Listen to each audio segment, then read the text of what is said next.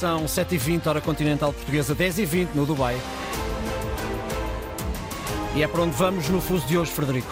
Adiantamos os relógios 3 horas, Ricardo, para entrar no fuso horário do Dubai, onde está o português Vítor Lourenço, gerente de um bar, vive há um ano nesta cidade dos Emirados Árabes Unidos, que vai receber daqui a pouco mais de um mês a COP28, a Conferência das Nações Unidas para o Ambiente. Bom dia, Vítor. O que é que o Dubai tem feito para preparar essa COP, eh, dando o exemplo de boas práticas mais sustentáveis? Há ou não na rua alguns preparativos visíveis para essa Conferência das Nações Unidas? Olá, bom dia. Uh, sim, sem dúvida alguma. Há cerca de dois, três meses já se começou a, notar uh, certas organizações. Uh, são, o Dubai é reconhecido pela sua forma organizada e meticiosa com que faz os seus eventos, e este, sem dúvida alguma, que, que já se sente há bastante tempo que, que, que vai ser um sucesso. Existe preocupação aí no Dubai com esta questão da sustentabilidade e da redução das emissões poluentes?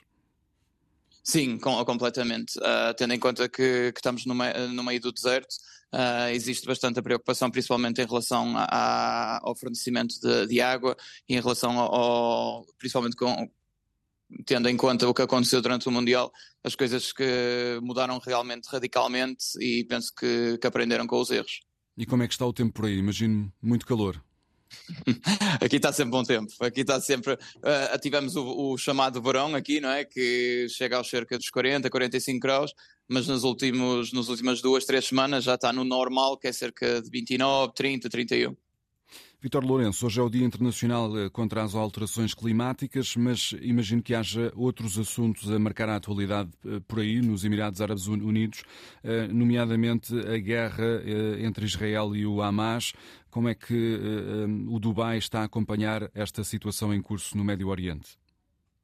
É assim, a nível, a nível de, de infraestruturas e assim não se nota assim uh, muito, mas a parte que se nota mais é uh, a parte de, por exemplo, hoteleira em relação a festas e eventos privados e, uh, e esse género de, de, de, situações estão a evitar ao máximo, de, forma a respeitar e, e não, não, não há grandes celebrações.